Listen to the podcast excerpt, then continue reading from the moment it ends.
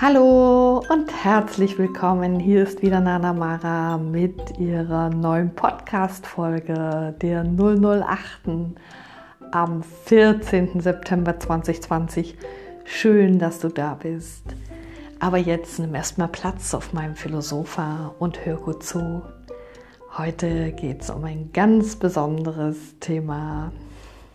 Ich freue mich, dass du da bist.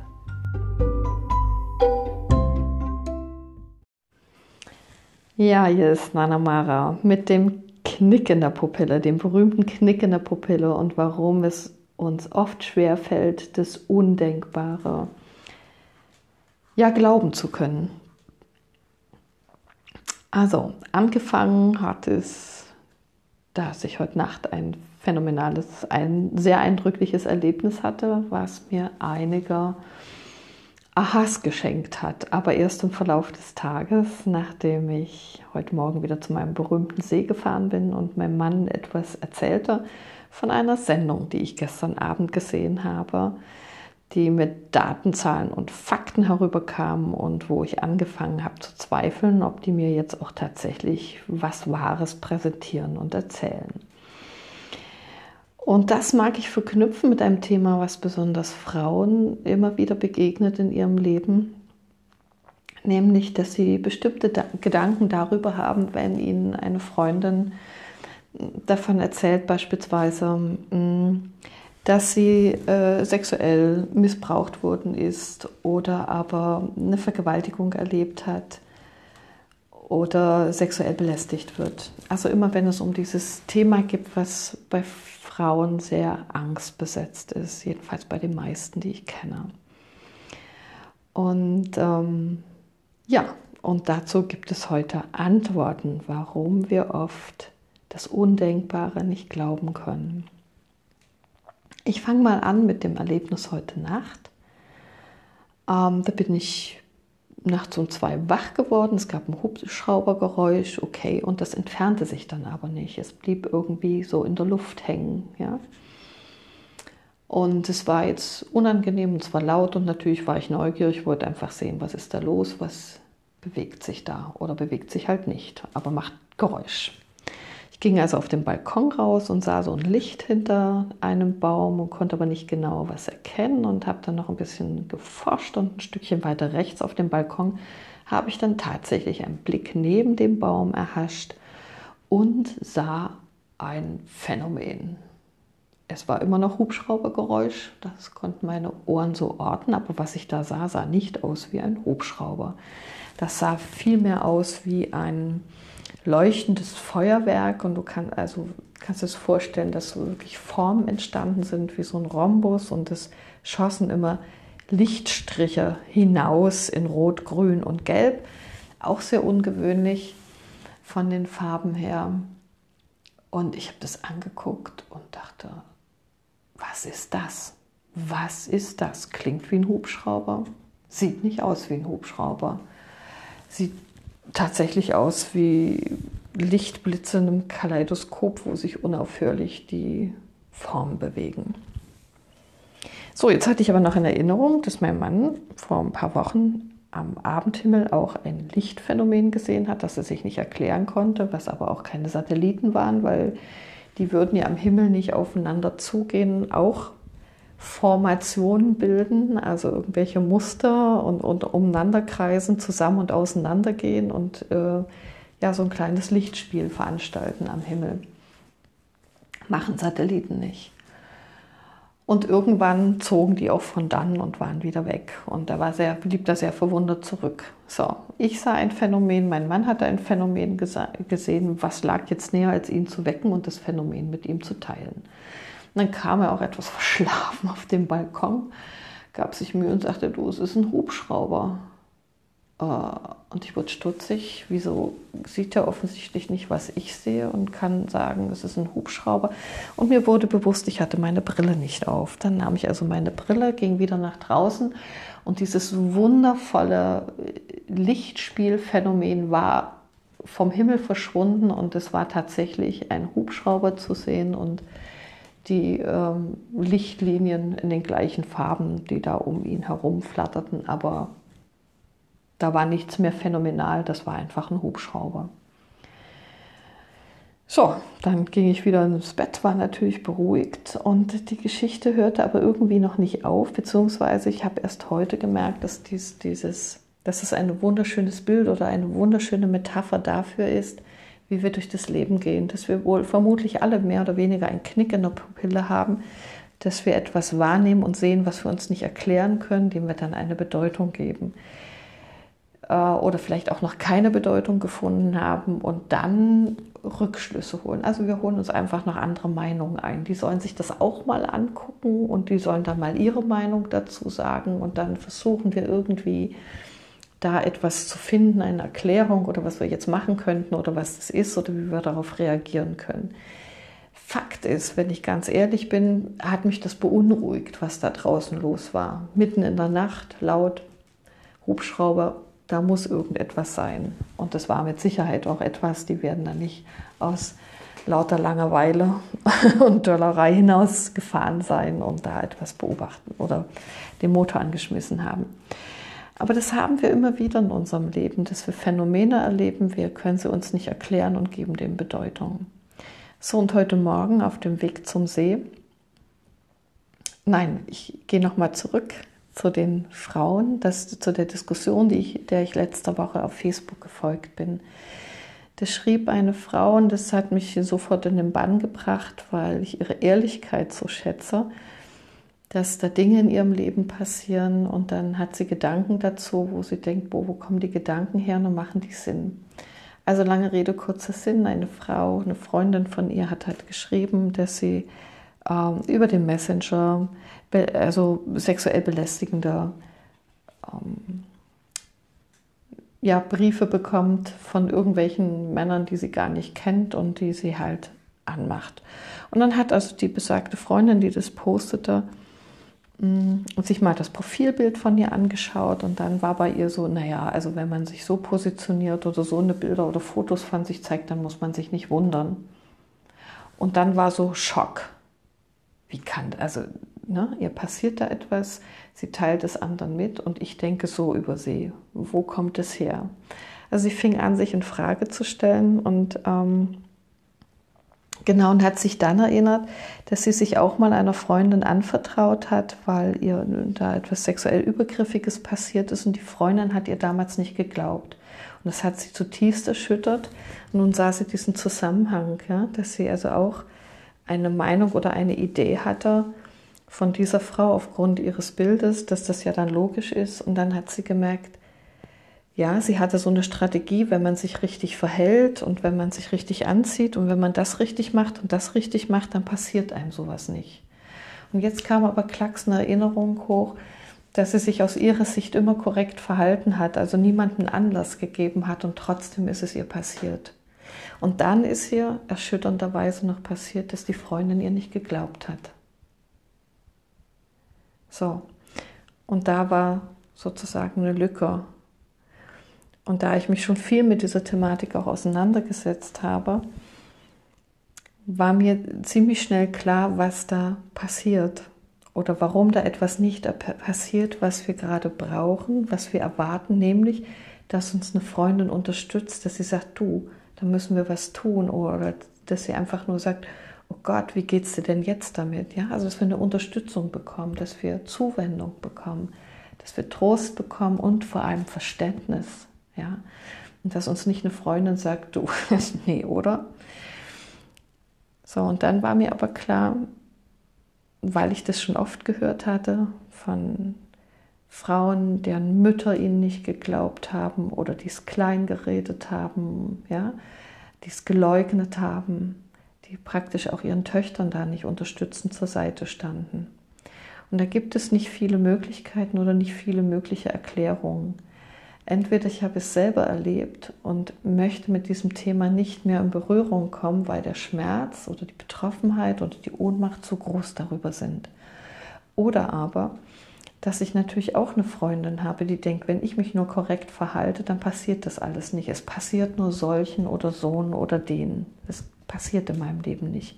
Und wenn dann eine Freundin kommt, von der man nicht vermutet, dass ihr das passieren könnte, weil man den Eindruck hat, ja, die verhält sich ja immer korrekt, die ist schüchtern, die ist jetzt nicht so aufreizend, ne? die macht sich auch nicht besonders weiblich und, und, und, und, und. Also all das, was wir darüber gelernt haben, was uns vielleicht unsere Mütter als Schutz mitgegeben haben, was aber scheinbar nicht wirkt. So in diesem Moment, wo sich eine Freundin mir damit offenbart, rückt meine Angst oder dass es möglich ist, auch in meinem Leben ganz nah an mich ran. Und um das nicht zuzulassen, dass die Möglichkeit meiner Furcht sozusagen näher an mich heranrückt, muss ich es ablehnen, das zu glauben. Denn wenn ich das jetzt glauben würde, müsste ich zugeben, wie sehr ich jetzt auch Angst habe, dass es mir passieren kann, weil meine Strategie scheint nicht zu helfen als ich das dann geschrieben hat, hat sie sich erstmal bedankt und meint, sie würde da jetzt auch noch mal tiefer drüber nachgrübeln müssen. Für mich war das völlig schlüssig. Das Undenkbare und auch wenn wir, das, so habe ich mich auch immer wieder erlebt, es hat mich sehr betroffen gemacht, wenn ich über Kindesmissbrauch gehört und gelesen habe. Ich habe mich auch im Studium tiefer damit auseinandergesetzt und auch ein Projekt ähm, gemacht in der Zeit. Ähm, also ein präventives Projekt äh, für Schulklassen. Und gleichzeitig gab es immer wieder Geschichten, wo ich mich erlebt habe, dass ich das nicht glauben will, dass ich das nicht glauben kann. Und es ist mittlerweile für mich völlig logisch. Das übersteigt unseren Verstand. Das ist das Schlimmste, schlimmst Denkbare, das Unmöglichste aller Unmöglichkeiten, das Unmenschlichste alles Unmenschlichen passiert. Und es ist nicht von ungefähr, dass pädophile Männer, die verurteilt werden, dass äh, Menschen, die sich an Kindern vergangen haben, in der Kette in der Kriminalität ganz, ganz unten sind, wenn sie in, ins Gefängnis kommen. Das zeigt, in unserer ethischen und in unserer Wertekategorie ist das sozusagen unterste Schublade. Das, also schlimmer geht es nicht. Ja. Da wird eher ein Mord unter Gleichaltrigen, also unter Erwachsenen verziehen, als das. Ja. So, und das macht dann komplett Sinn, dass ich da leugne, das nicht wahrhaben will, einfach weil das unser menschliches Empfinden übersteigt, unser Fassungsvermögen als Mensch übersteigt es komplett. Jetzt komme ich natürlich auch noch zu einem Thema, was uns auch immer wieder beschäftigt und wo viele, die nach 1945 geboren sind, sich immer wieder diese Frage gestellt haben, wie konnten unsere Eltern oder wie konnten unsere Großeltern Teil dieser großen Maschinerie sein, die es ermöglicht hat, dass Menschen, weil sie einer bestimmten Religion angehört haben, kollektiv vernichtet werden konnten. Wie konnte das passieren, Haustür an Haustür? Wieso hat da niemand eingegriffen? Wieso hat niemand was gemacht? Und diese Frage kommt für meine Begriffe jetzt wieder an die Oberfläche. Dieses Trauma aus dem Dritten Reich trifft uns jetzt in dieser Covid-19-Pandemie, in diesen Umständen, die sich dadurch ergeben haben, kommt wieder an die Tagesordnung weil wir plötzlich Menschen, von denen wir glaubten, dass wir sie kennen, sich plötzlich ganz anders verhalten, als wir erwartet haben. Da erleben ganz viele auf vielen Ebenen ganz unterschiedliche Sachen, aber auch eben ähnlich. Das Verhalten hat sich scheinbar verändert. Was, das Verhalten hat sich aber aufgrund dessen verändert, dass auf einmal Angst wieder an der Tagesordnung ist. Angst ist wieder etwas, was Menschen bewegt. Und je nachdem, wo meine Ängste am stärksten sind, kommen die jetzt natürlich hoch. Wenn ich mich ganz persönlich davon betroffen fühle, eine Krankheit zu bekommen, die mir am Ende den Atem raubt, wo ich qualvoll ersticke, das macht Angst, weil das dockt an eine Urangst an. Und da kommen wir gleich zu dem nächsten Phänomen, was ich bei mir beobachtet habe, nämlich als ich eine Sendung gesehen habe, in der zwei Professoren ganz sachlich ähm, sich die Diagramme und die Zahlen der letzten Monate seit März angeschaut haben und sie in eine neue Relation gesetzt haben. Im Vergleich zu der Grippeauswirkung mit dem, ich glaube es war der SARS-Virus von 2018. Da haben sie einfach nur einen Vergleich angestellt und haben die Zahlen, mit denen dies in diesem Jahr umgegangen worden ist, im Zusammenhang mit der Erkrankung, mit den Toten, mit den Infizierten, haben sie in ein wissenschaftliches Verhältnis gesetzt. Also sie haben sich wissenschaftlicher Methodik bedient, um diese Zahlen jetzt in ein Diagramm einzufügen. Und man konnte sehen, dass diese Diagramme und die Aufstellungen, die gemacht worden sind, ohne diese wissenschaftliche Verhältnismäßigkeit, einen ganz anderen Ausschlag hatten und auch nochmal die Auswirkung 2018 viel höher gelegen haben als jetzt in der jetzigen Situation. Sie haben faktisch alles, was im Zusammenhang mit, mit dem Zahlenspiel in dieser Pandemie in eine neue Verhältnismäßigkeit gebracht.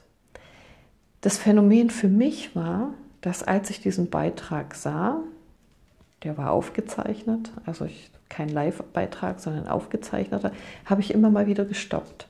Habe angefangen zu gucken, wer sind die Professoren, wo sind die eingebunden, gibt es die tatsächlich, äh, in welchen Fachgebieten sind die unterwegs. Okay, ich fand nichts, was sie äh, sozusagen nicht kompetent gemacht hätte, das so aufzuführen. Das heißt, die besaßen die Kompetenz und die Fähigkeiten. Das war das Erste. So, dann brachten sie ein Papier aus dem Innenministerium, was herausgegeben worden ist, sozusagen als richtungsweisend dafür, wie man im Zuge mit der Pandemie umgeht und unter anderem auch die Bevölkerung mitnimmt und wie man das gestaltet, damit die Bevölkerung die Anweisung auch übernimmt und ähm, anwendet. Und das erschien mir so unglaublich, diesen einen Teil, den Sie daraus zitierten, nämlich wie man faktisch einen Schockzustand herstellt, der die Bevölkerung, und der, der Begriff war da tatsächlich, mitnimmt, nämlich dass man mit ihrer Urangst vor dem Ersticken arbeitet, dass man mit der Angst eines Kindes arbeitet, dass wenn das vergessen hat, sich die Hände zu waschen, stand tatsächlich so da und dann stirbt jemand in der Familie, das einen Zusammenhang bringt, wie erschütternd dieses Erleben für ein Kind ist. Ich habe vergessen, meine Hände zu waschen wenn ich das nur getan hätte, ich habe halt die Viren mitgebracht, dann wäre die Mama, der Papa, der Oma, der Oma, Opa nicht gestorben. Es gab noch einen dritten Fakt, den kann ich jetzt nicht mehr erinnern. Das, dass diese beiden Sachen haben mich schon erschüttert. Dann habe ich gedacht, oh, wer weiß, ob es das Papier wirklich gibt. Dann habe ich wieder gegoogelt und ich habe es gefunden, das gibt es tatsächlich. So, und jetzt war ich erstmal am Ende der Tatsachen. Also zum einen habe ich mich erlebt, dass das, was da jetzt an Informationen kam, dass ich ganz sicher sein wollte, dass das nichts Gefaktes ist, dass da nicht jemand einer Verschwörungstheorie anhängt, dass da nicht jemand dies, nicht jemand das. Was mich erschüttert hat, ist, dass ich einer sachlichen Ausführung jenseits von jeder Angstschürerei einfach nur von Tatsachen bringe, mich skeptischer gemacht hat, dass ich es hinterfragt habe, dass ich nicht das Gefühl haben wollte, hier irgendjemanden aufzusitzen mit Botschaften, Nachrichten, Zahlen und Fakten, die so nicht stimmen. Und dann ist mir aufgegangen, dass das alles im Zusammenspiel irgendwie dazugehört, dass wenn wir Ängste schüren, gibt es immer einen Boden, ein Feld der Angst, auf dem ich diese Saat aus, auswerfen kann, wo ich Menschen genau dahin führe, dass das passiert, was im Dritten Reich passiert ist dass Menschen plötzlich ihren Nachbarn nicht mehr trauen, weil die ja jetzt als Feinde erklärt worden sind, als Ursache dafür, dass es mir so elend geht. Und es war so, dass in den 30er Jahren über 80 Prozent der Menschen arm waren, sehr, sehr arm waren, am Existenzminimum zu kämpfen hatten, kein gutes Leben hatten, unglaublich harte Arbeitszeiten, wenig Fürsorge für ihre Familie haben können, wo die älteren Geschwister sich um die Jüngeren kümmerten, wo es unglaublich viele Kinder gab in diesen armen Familien. Und alle mussten irgendwie gucken, wie sie irgendwie klarkommen. Sie hatten wenig Rechte, keine Möglichkeiten, sich für ihr gutes Leben einzusetzen oder überhaupt auch Recht vor einem Gericht zu bekommen. Das war der Stand, wie die Menschen damals gelebt haben. Und dann kommt so ein Heilsversprecher, einer von ihnen, einer, der abgelehnt worden ist, der, der gekränkt war, der hat ihnen das Blaue vom Himmel versprochen und sie sind ihm hinterhergerannt. Und dann hat er angefangen, all diese Dinge umzusetzen, als er gewählt worden ist. Und dann so sukzessive, Stück für Stück, ist immer wieder eingestreut worden, wer die wahren Bösen sind und wen man bekämpfen muss und wer allen alles weggenommen hat. Ja? Und ähm, dieses war ja nicht neu, dieser, dass, dass die Juden irgendwie anders sind. Ja? Es gab ja auch wirklich welche, die in eigenen Gebieten wohnten. Es gab auch welche, die anders aussahen, also schon vom Äußeren sich anders darstellten. Und auch plötzlich wurden alle da in einen Topf geworfen, wenn sie nur jüdischer Abstammung waren. Und so sukzessive ist da eingeimpft worden, wer der Feind ist, wer das Böse ist, wovor man sich vorsehen muss, was bekämpft werden muss, was rausgenommen werden muss.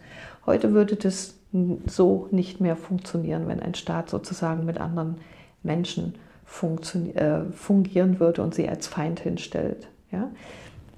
Heute mit dem Virus geht es sehr, sehr, sehr, sehr viel einfacher. Dass es natürlich dann wieder auf Menschen zurückfällt, die sich anders verhalten, ist eine andere Sache. Aber eigentlich wird immer nur, wird nicht über Menschen gesprochen und auch nicht über böse Menschen. Es wird, es wird über eine Bedrohung durch eine Krankheit gesprochen. Das heißt, es ist etwas anders eingefädelt. Und ich mag jetzt hier nicht in die Schiene von, von Verschwörung oder wer was macht oder tut. Ich mag deinen Blick darauf lenken, was passiert, wenn es ein grundlegendes Feld von Angst gibt und wenn man da etwas hineinsät. Was dann passiert.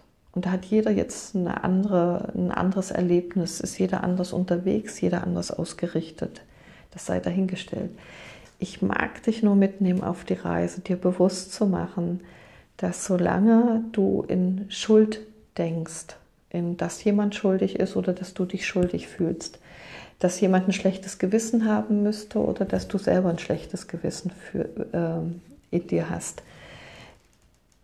Dieses Feld der Angst, in das kann man die Schuld hineinsehen. Das empfängt die Schuld und macht es groß. Und aus dem heraus geht eine ganze Menge hervor, was nicht so gut ist. Nämlich, dass du anfängst, dich selber falsch zu fühlen oder zu denken, dass die anderen falsch sind. Dass du denkst, du selber hast Schuld an etwas oder die anderen sind schuld. Dass du anfängst, dich selbst in Frage zu stellen oder andere in Frage zu stellen. Dass du anfängst abzulehnen, zu verleumden und irgendwann vielleicht auch bereit bist zu töten. Keine Ahnung. Ja, also, das wäre so die Kette. Und das Feld von Angst oder das, die Idee von Falschsein kommt ganz oft oder hat, erfährt die ersten Erschütterungen in der Zeit, wo wir geboren werden. Wir kommen mit einem inneren Gewissheitsprogramm auf die Welt. Wir wissen, also Wissen im Sinne von, wir sind darauf vorbereitet, wenn wir in die Welt hineintreten mit unserem Kopf. Das wird dort kalt sein und es wird sehr hell sein, wenn es nicht gerade Nacht ist und kein Licht an ist. Ja?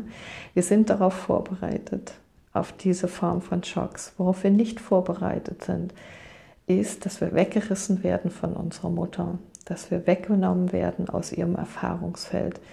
Wenn das passiert, wenn das von uns Erwartete nicht eintritt, dann wird sich da Angst ausbreiten, wird ein Feld von Angst ausgehen, aufgehen, weil der Körper weiß, was er braucht und dass er abhängig ist oder sein Überleben abhängig ist davon, ob die Mutter da ist oder nicht, ob die Mutter uns nähern kann oder nicht.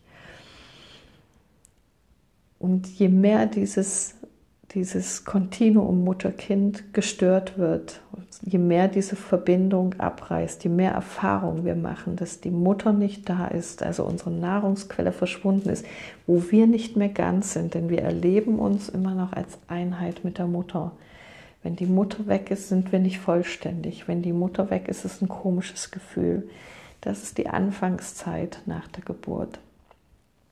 Und das ist massiv in Diktaturen und auch im Dritten Reich torpediert worden. Da gab es ein Buch wie Mutter und Kind, ähm, also wie die Mutter sich möglichst so verhalten muss, um dem Kind klarzumachen, ich stehe dir nicht zur Verfügung, sondern wenn ich das bestimme, bin ich da. Du bist nicht der Bestimmer. Aus Angst, das Kind groß zu machen, so wurde es den Frauen oder den Müttern suggeriert, müsse man das unterbinden. Ihre innersten mütterlichen Impulse sind in Frage gestellt worden, sind als falsch angesehen worden und die Mutter durfte ihren mutterlichen Gefühlen möglichst nicht folgen. Also wenn man dem gefolgt ist, diesen Büchern und diesen pädagogischen Anweisungen. Und das ist immens wichtig für ein Regierungssystem, das über die Bemachtung Macht ausübt. Und diese Ausläufer aus dieser geschichtlichen Entwicklung, die sind heute immer noch vorhanden, rudimentär. Wir wissen heute vieles über unser Bewusstsein, wie es sein soll und wie wir es machen sollten. Aber wir tun es noch lange nicht so, weil wir noch eingebunden sind auch in, diese, in dieses kollektive Trauma der letzten ähm, drei, zwei Generationen mindestens. Ja? Und das Dritte Reich, das Trauma, das aus meiner Erfahrung, meiner Beobachtung, ist es gerade wieder aktiviert worden.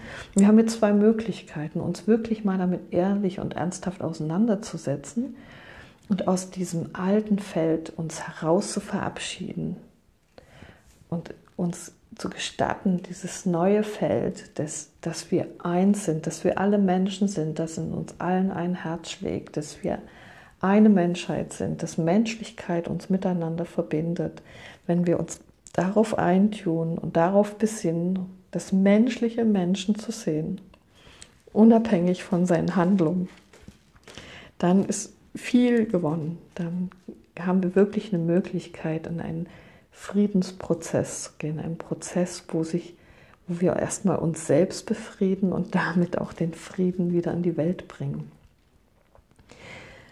Und in uns allen stecken diese Phänomene. Alles, was ich im Außen beobachte, was ich kritisiere, was ich beurteile oder verurteile, ist auf eine gewisse Weise in einem Schatten an mir vorhanden, sonst würde ich es nicht wahrnehmen. Wir dürfen davon ausgehen, dass wir alle mit einem Knick in der Pupille herumlaufen. Und ich mag dich einladen, diesen Knick in der Pupille wahrzunehmen bei dir und dir zu erlauben, dir wieder zuzuhören. Ja, so wie mit diesem Erlebnis, was ich letzte Nacht habe. Mein Zuhören wusste, es ist ein Hubschrauber. Mein Knick in der Pupille hat es mir nicht erlaubt, den Hubschrauber zu erkennen. Es hat ein Phänomen gesehen, es war prachtvoll, es sah wirklich wundervoll aus, keine Frage. Und doch wusste ich damit nichts anzufangen, weil ich konnte es nicht deuten. Ich, ich konnte nicht erkennen, worum es sich handelt. Es hätte auch ein Trugbild sein können, etwas Böses, aber auch was Gutes. Ja? Mein inneres System war ausgerichtet, sich jetzt irgendwie zu schützen und irgendwie Frieden zu bekommen, wenn ich nur weiß, was es ist, kann ich anders damit umgehen. Ja. Ja, schau da gerne hin und ähm, ich weiß auch, dass wir alle gerade mit ganz großen Veränderungswünschen in uns herumlaufen. Es möge sich etwas verändern. Meine Erfahrung ist, dass diese Veränderung dir keine Regierung bringen kann, kein Chef bringen kann, kein Ehemann, keine Ehefrau bringen kann, deine Eltern nicht bringen kann. Du wirst, wenn du erwachsen bist, in die Verantwortung für dein eigenes Leben gehen dürfen. Und aus dieser Verantwortlichkeit, die du für dich selber hast, wenn du die ergreifst, ergreifst du auch die Verantwortung für die Welt, wenn du vielleicht eine Retterin oder ein Retter bist, ja, mit diesem Phänomen herumläufst. Welt retten heißt immer zuerst, schau dich an, schau, womit du in Resonanz gehst, schau deine Gedanken an, was, welchen Phänomen du hinterherläufst, welchen Wahrheitsverkündigern und höre, beginne auf dein Herz zu hören. Was hat dein Herz dir zu sagen? Was magst du dir nicht zugestehen? Dass es Teil deines jetzigen Erlebens ist und erlaube dir in die Macht zu gehen, das zu verändern, was du verändern kannst. Fang an, deinen Freunden zu Glauben zu schenken, egal wie sehr es dich erschüttert. Erlaub dir wahrzunehmen, was es mit dir macht, wenn eine Freundin sich dir anvertraut und du kannst es nicht glauben. Du kannst ihr sagen, du, das kann ich überhaupt nicht glauben. Und dann geh weiter. Was sträubt sich in dir, das zu glauben? dann fang an darüber zu erzählen. Stell nicht deine Freundin in Frage, aber Stell das in den Mittelpunkt, was es in dir auslöst, was es mit dir macht, was es in dir bewegt. Und das kannst du mit allen anderen Dingen auch machen. Ob du gerade einen Film schaust über eine, ähm, ja, Jetzt finde ich gar kein Wort dafür, weil es alle immer Verschwörungstheorien nennen. Wenn du dir gerade einen Beitrag anschaust, der nicht konform geht mit der öffentlichen Meinung oder dem, was die übers Presse und Medien verbreiten, oder ob du dir etwas anhörst, was Presse, Medien und Regierung oder wer auch immer verbreitet, hör es dir an und schau, was macht es mit dir, was bewegt es in dir, weil du bist der Schlüssel zur Wahrheit, zur Wahrheit, die in deinem Leben stimmt. Damit mag ich dich entlassen. Also, nimm wahr, dass du einen Knick in der Pupille hast. Nimm wahr, dass du dich auf deine innere Stimme verlassen kannst. Nimm einfach wahr, was passiert in deinem Umfeld. Und dann hab ganz viel Freude, verbreite viel Freude abonniere meinen Kanal. Es war heute vielleicht nicht ganz so lustig und nicht ganz so witzig, aber es war wieder ganz tief aus der Sofa-Kritz gekramt und für dich hier präsentiert. Sehr komplex, sehr weit. Ich freue mich über Kommentare, über eine Rückmeldung von dir. Und ähm, das nächste Mal wieder mehr Witz, ne? Hab's leicht im Leben. Das war's von Nana Mara.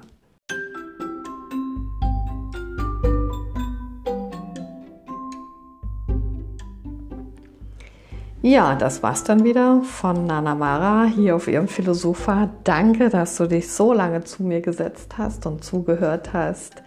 Geh in eine wunderbare Woche und hab viel Freude. Adios.